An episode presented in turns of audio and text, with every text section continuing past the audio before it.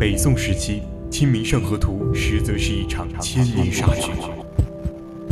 十七世纪，牛顿预言世界末日将在三百多年后到来。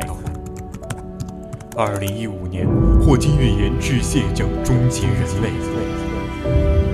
锁定探索之旅，世界那么大，我想带你去看真真假假。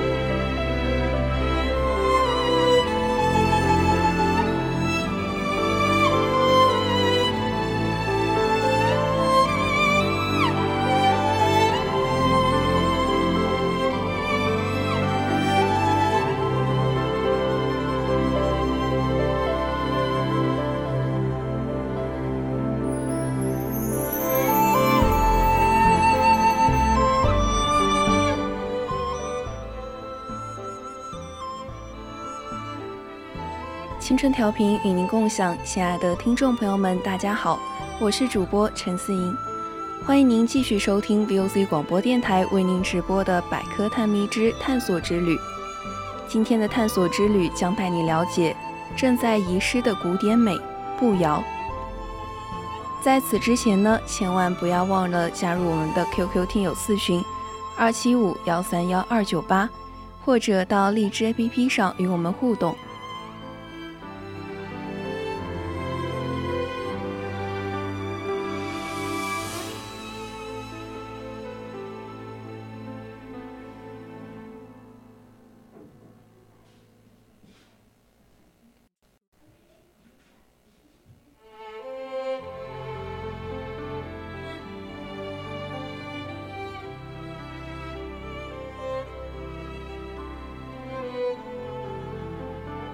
白居易的诗词中提及的步摇，是中国古代妇女的一种首饰，取其行步则动摇，故名。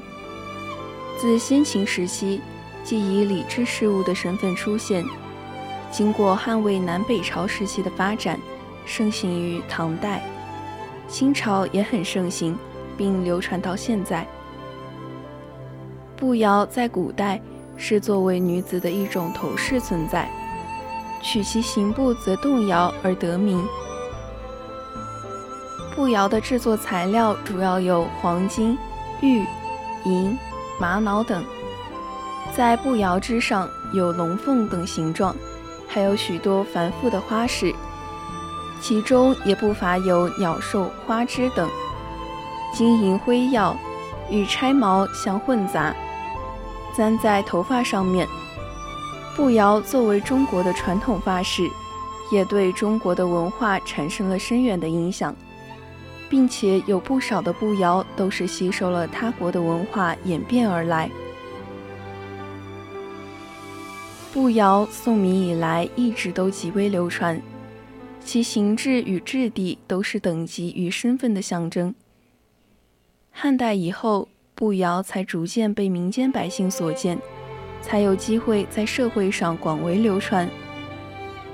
在贵族妇女中，还实行过一阵加于冠上的步摇冠，戴在头上较之步摇更有富贵豪华之感。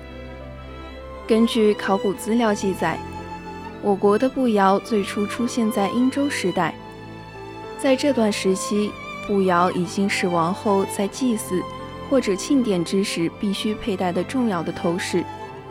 后来，步摇渐渐流传到了民间，成为了民间女子必备的饰品。步摇一词其实形成在战国时期，在楚国宋玉的《讽赋》之中，有垂珠步摇来排陈户的诗句。女子们将步摇固定在头发上，在行走之时。下垂的金属珠玉会不停地摇颤或者撞击，发出清脆的响声，给人以视觉和听觉上的美感，所以称之为步摇。后来将步摇固定在冠上，就称为步摇冠。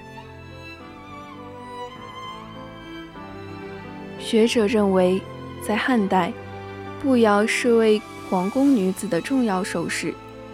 在现今发现的文物可以看出，当时只有长公主和皇后才佩戴步摇，其他的皇室女子，比如皇太后、公主或者妃嫔之类，都不能佩戴步摇。汉朝以后，一直到南北朝时期，这个时候。步摇已经渐渐传出皇宫，不仅妃嫔可以佩戴，贵族妇女甚至平民也可以佩戴，只不过民间的民步摇更加简单。南北朝时期是金步摇发展的黄金期，在当时，步摇是贵族男子和女子共同佩戴的首饰，也是地位的象征。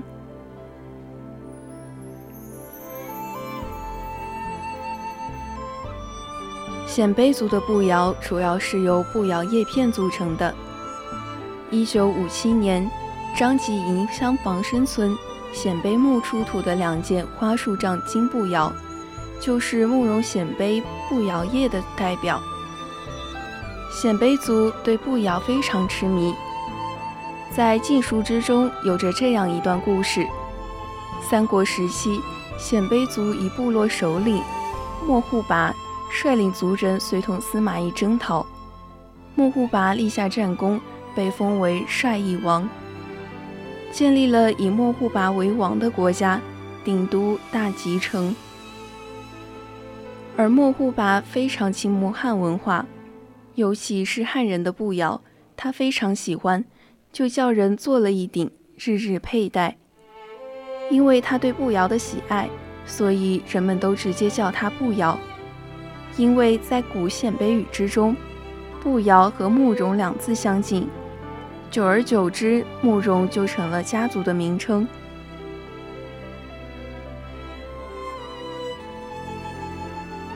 从南北朝开始，步摇已经不受地域和民族的界限，被各族女子广泛接受，一直到了明清时期，因为民间手工技艺的日渐精细。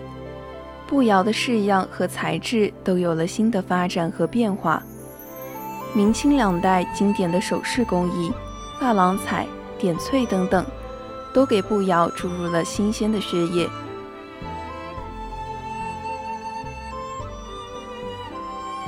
旧时步摇的佩戴规定是十分严苛的，在各位佩戴步摇的人当中，分别每一个官衔高低，佩戴什么样的步摇。步摇上面应该点缀上一些什么样的装饰，都是有着严格的规定的。甚至就连步摇上面应该有什么样的形状作为装饰物品，应该有什么没有什么，这些都不可以逾矩。位分低的佩戴位分高于自己的步摇是严重违反规定的，而位分高的戴着位分低的步摇，又会让人产生轻蔑之感。所以，一只小小的步摇也有着如此多的讲究。在古代当中，一只小小的步摇也可以显示出当时的正式隆重，它所代表的正式程度，可并非是单根簪饰可以相比拟的。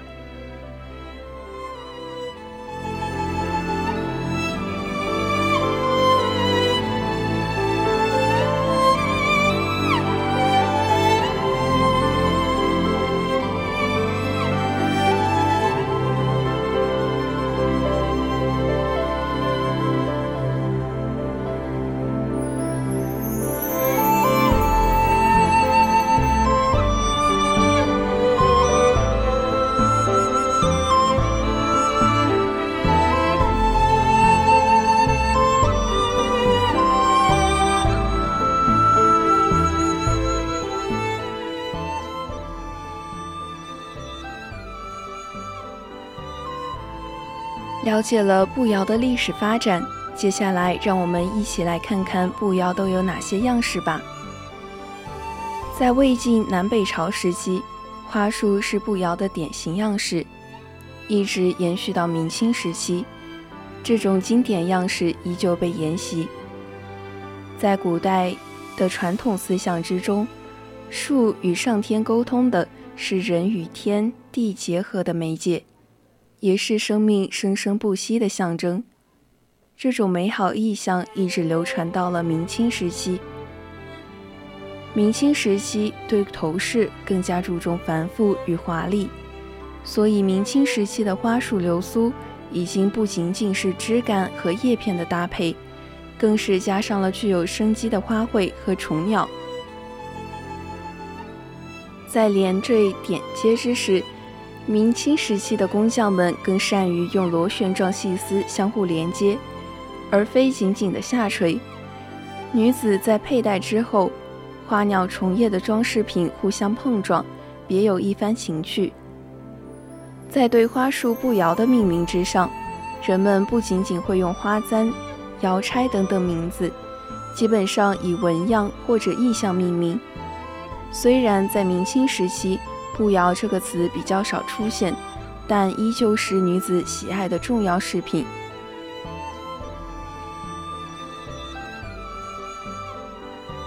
流苏是一种古老的步摇形式，在簪钗的顶端垂下珠帘，在女子走动之时，这时。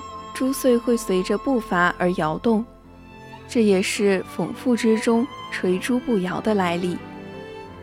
到了清朝，人们基本上不会称为步摇，而是直接称为流苏。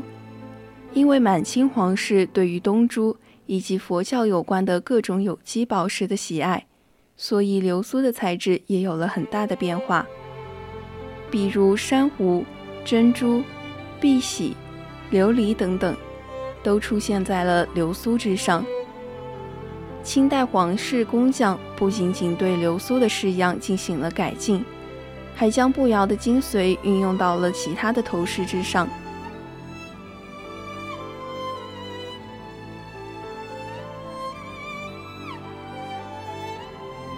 金步摇和串珠步摇常常出现在皇家饰品之中，而在民间。女子们通常会佩戴银质的流苏步摇，这种壮链步摇是汉族女子十分钟情的饰品，因为分布广泛，渐渐有了地方特色，出现了明显的南北差异。南方女子的步摇银链更加细，排列细密，数量也比较多，看起来秀气精致。北方的银链步摇虽然流苏比较稀疏，但是总体用料非常足，更加简约大气。螺旋状步摇出现在隋唐时期，虽然没有流苏和细链子，但是因为质地轻盈，在女子走路之时也会随步而动的特点，所以也是步摇的一种形式。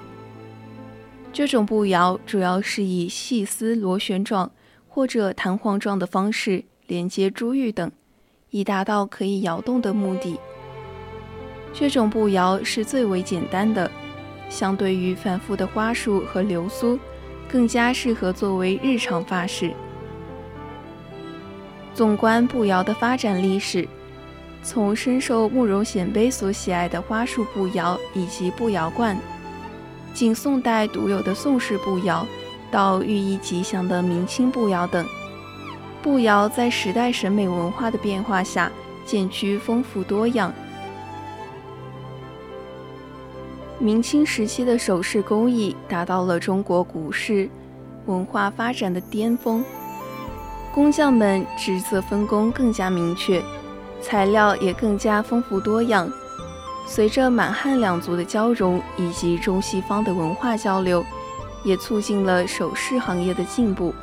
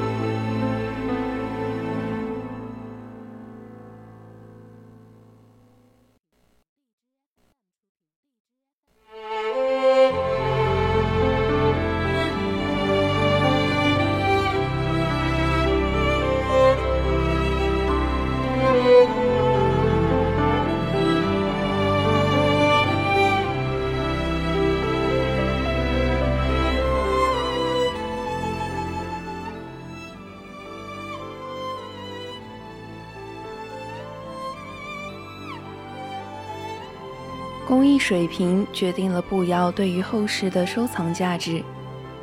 南唐时期的金镶玉步摇现收藏于安徽省博物馆，市场估价在五十到八十万元人民币。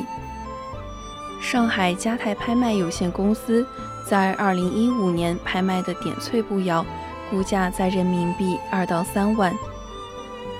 明代的凤鸟纹步摇，二零一七年六月由北京古玩城国际拍卖有限公司估价在一到一点八万。由此可见，步摇相对于其他文物的估价并没有占据绝大的优势，在现如今的市场估价中，也绝大部分是在十万以内的价位，上好的真品是例外。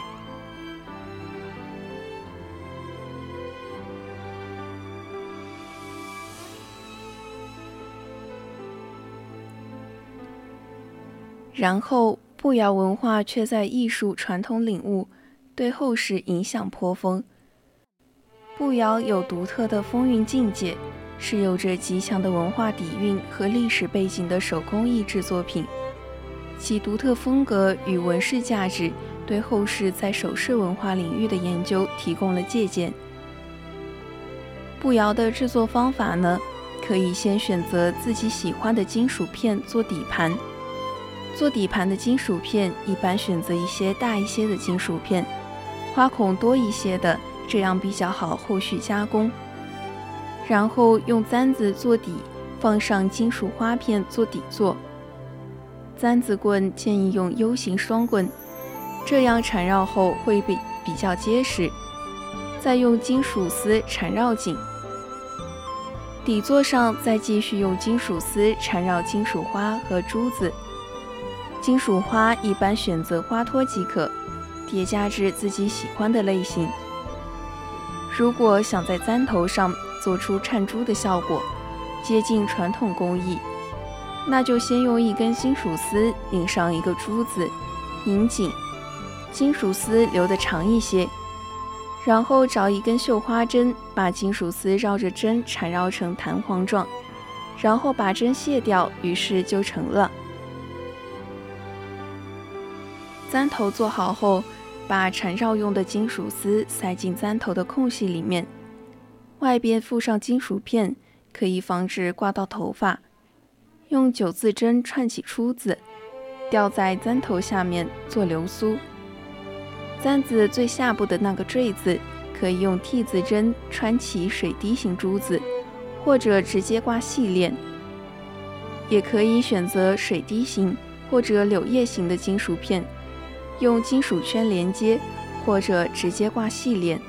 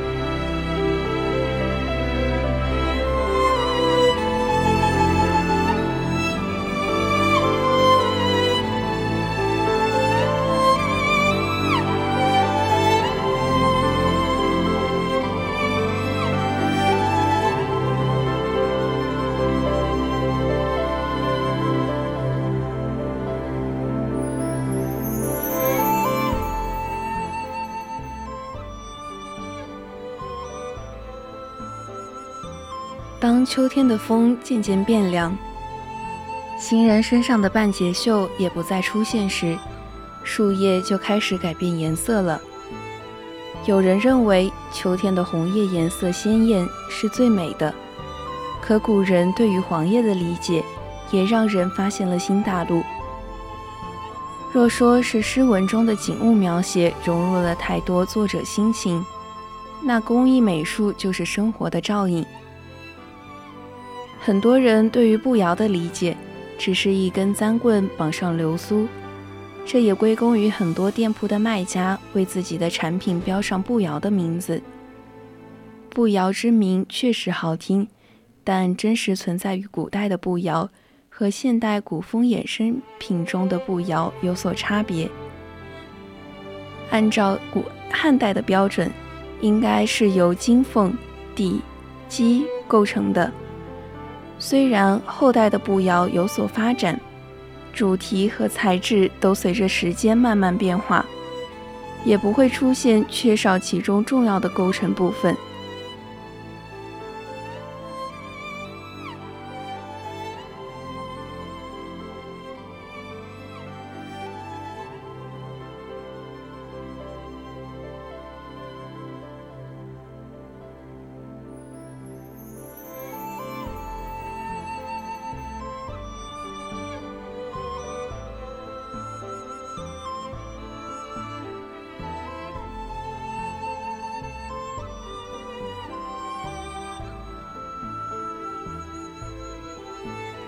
近代的花束步摇就像是一束金色的黄叶，多以黄金制成，并镶上美丽的宝石。装饰部分有一个主干和多个与主干连接的枝干，就像是一棵大树长出了无数枝条，而各个枝条上也并非空荡，而是固定了用金子制成的花叶或是花朵点缀。装饰部分连着实用部分。簪基，以便戴于头上。若是有清风吹过，用于抛光过的金花叶就会泛出点点金光，也可能会相互碰撞，发出悦耳的声响，就像是一束金黄的树叶在风中飘摇，完全可以篡改诗句，以“金树流光照后庭”来形容步摇。这种手势。即使是用于现代，也一样可以在夜晚的灯光下闪耀全场。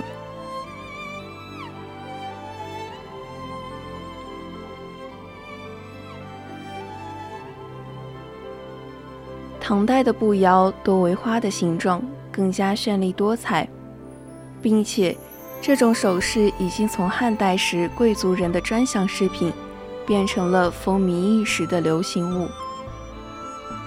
我也曾误解过步摇，在细心了解过之后，才发现它的美丽，甚至是生出了中国古代的文化真是厉害之类的感慨。但在了解之前，我虽然喜欢中国古代的种种首饰，但只以为步摇是一种廉价简易的手工艺品。中华文化也是如此，我们每天所说的文化自信也是一样。我们都为中国古代人民的智慧感到骄傲，也认为自己对于中华文化有足够的自信。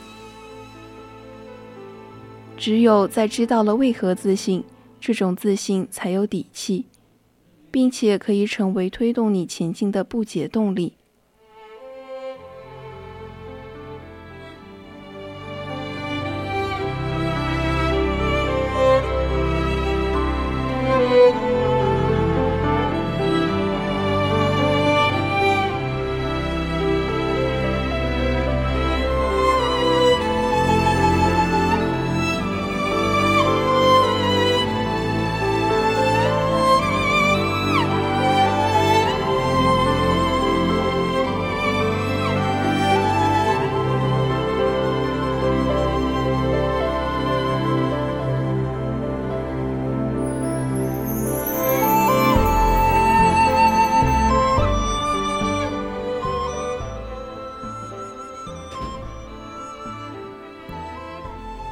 无论是古代女子还是现代的女子，头饰是一件不可或缺的物品。